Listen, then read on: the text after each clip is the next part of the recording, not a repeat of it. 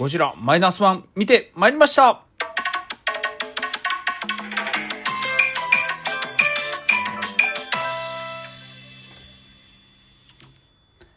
いや、本当泣きましたね。涙腺崩壊ってこういうことなんだろうなと、本当に思っております。まあ、年取ったせいもあるのかわかんないんですけど、もう、そうね、僕が泣いたポイントがおそらくちょっと人と違うところでも泣いてるかと思うんですけど、うん、あの、ラストの方で泣いてるんだったらまあわかるんですけどね。ゴジラが銀座に現れて音楽がかかった瞬間、ブワーって涙出ちゃったんですよ。あの重厚感と、やっぱゴジラのフォルムが見たときに、なんていうのかな、このシン・ゴジラとまた全く違う雰囲気なんですよね。色がね。うん、だからやっぱそこはもう全然どちらかといえばシン・ゴジラで見た時よりも今までのゴジラをこう見ているかのようななんかこうなんていうの？こうハートに響く感じのところがありましたよね。うん。まあまあまあ、なるべくネタバレにならないようにおしゃべりはしたいと思うんですけど、ネタバレになるかもしれないので、あのー、それが嫌な方はもうね、ここでちょっとプチッと切ってもらって、ね、はい、お願いいたしますね。はい。まあ若干触れるかなとも思うので、うん、まああのー、一番最初その、もうゴジラって聞いた時点で、もうもう行くのは確、映画をね、見に行くのは確定してたんですけど、なんていうのかな行って予想以上だったし、前にもこういろいろ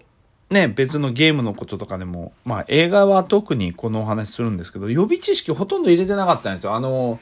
向こうが、あの、何ですか、途方の方で出してる、その、プロモとか、あと、まあだから、あの、何ですか、安野さんのインタビュー、ね、山崎さんとのね、あの対談だったりとか、あの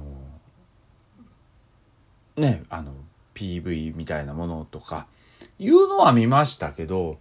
もうその批評動画だったりとかその考察動画だったりとかそういうのも一切見てないんですよね。だって岡田さんの動画すら見てないんですよ今回。あのなんか岡田さんもね、ま、切り切り抜きでか何かなのかなまああの今回のゴジラマイナスワンについて語ってたりとかされてたのがこうクリップしてアップされたりもしてるんですけどもうそういうのも一切見ずに、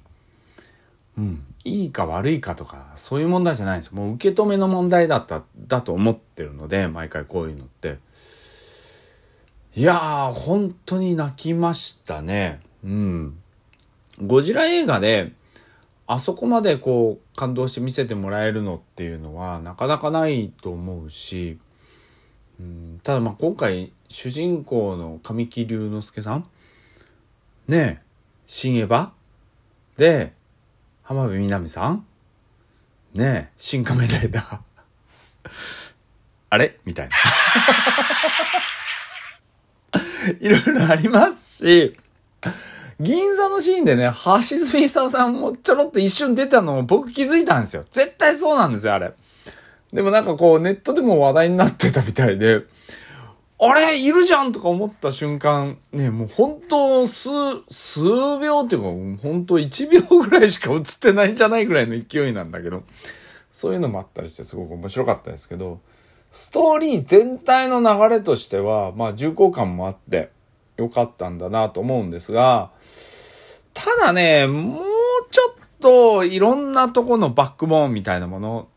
だったりとか、その関係性だったり、例えば、まあ、これちょっとネタバレになっちゃうのかな？やっぱ例えば、その、三者ですよね。その、神木隆之介役の、あの、敷島と、やっぱりその、のりこね、大石のり子と、あの、女の子の、ね、娘の関係みたいなものを、もうちょっとクローズアップしてほしかったかなとか、うん、あと、ね、その隣人役で出てるめっちゃこう、味が あって僕は大好きなんですけど、あの、安藤サクラさんとかが出てて、そちらとその隣人とのやりとりの関係なんかをもう少しクローズアップしてほしかったりとか、全体通してそれは言えることなんですよ。あの青木っていうその整備士もいるんですけど、そことその確執の中で、じゃあ整備に行くまでの間にどういうふうに、こう、心の変化、揺れ動いたものがあったのかとかいうところも、実際もうちょっと描いてほしかったかな。そこに、こう、差し込む要素があったと思うんですよね、僕的には。でもそれやるとおそらく3時間超えちゃうと思うんで、うん、だったら今回のストーリーでも妥当だったのかなとはちょっと思うんですね。まあテンポは良かったので、うん、僕はそう思いましたね。全体的なテンポは良かったと思うんですけど、やっぱりその、そこの部分、もう少し人間関係の深掘りみたいなものが僕は見たかったかな。だからまあ2回目3回目見に行く中で分かった上で見るとまたちょっと違うのかなとは思うんですよ。ね分かった上に今回このパンフレットも買ってパンフレットを読み込んだりとかしてもう一回見てみると見えてくるものが違うのかなとはちょっと思うのでうーんそのファーストインプレッション的なその1回目を見た感覚ではそこがすごく気にはなったんですよね。全体のその尺もあるんだろうと思うんですが、僕は尺とかなんとかっていうよりも、その見せ方が、うん、もっとこうあったらいいのになと思いつつ、それは、あの、何ですか、なかったとしても、すっごいいい映画なので、近年のゴジラ、まあ僕、シン・ゴジラが、意外とゴジラ映画の中でマックス的に好きぐらいのレベルだったんですけど、だってハリウッドとかと太刀打ちしたとしても、その予算規模で見てもですよ。今回のがだいたい1500万ドルぐらいだって言われてるんですよね。もうわかんないですけど、まあまあその、シン・ゴジラもだいたい1500万ドルぐらいだろうって言われてるんですよね。全体に22億ぐらいになるのかな？ただでももうその、お金のかけ方からしてみれば、あの、やっぱりアメリカのゴジラとかになってくると、やっぱり1億ドルとか、もう10倍ぐらいの値段でやってるんですけど、いや、それでも今回引け取らなかったんじゃないかなと思うぐらい、見せ方的には良かったですよ。ただね、ちょっとね、気になったのが、銀座のモデリングとかすごいいいんですけど、その電車の車窓から見える風景とか、その電車のモデリングとかがちょっと甘いのかなっていうのはちょっと思いましたね。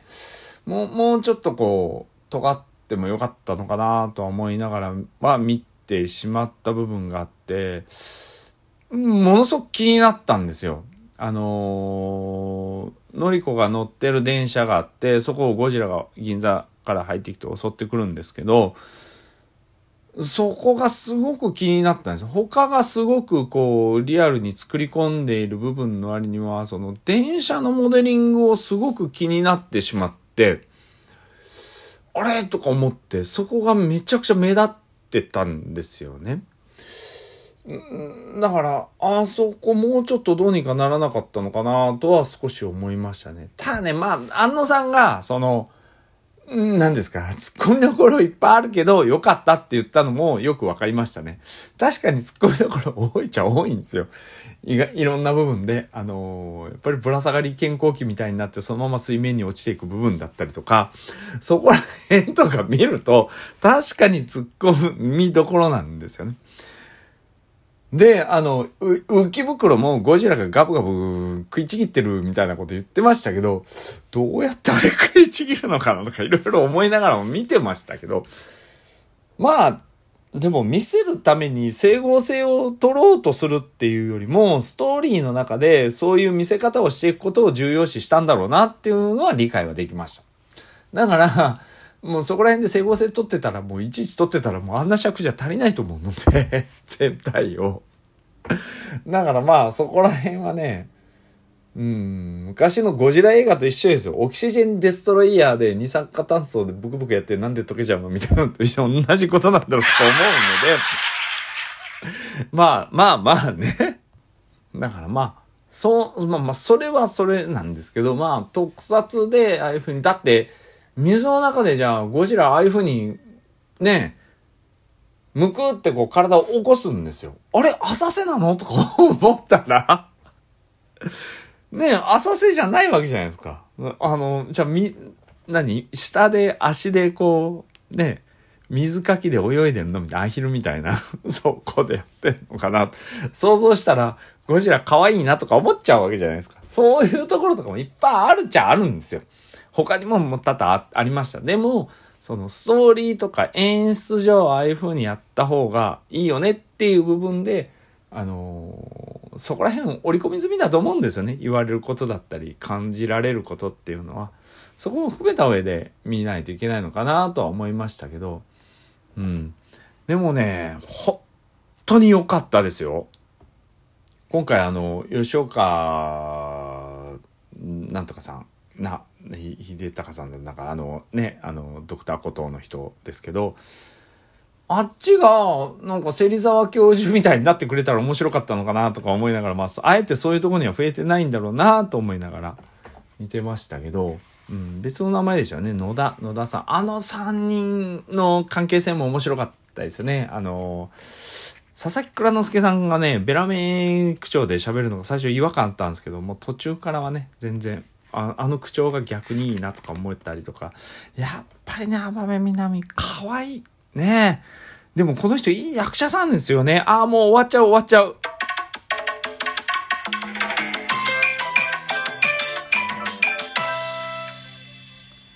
もっともっと話したいですけど、2回目以降に。それじゃあ。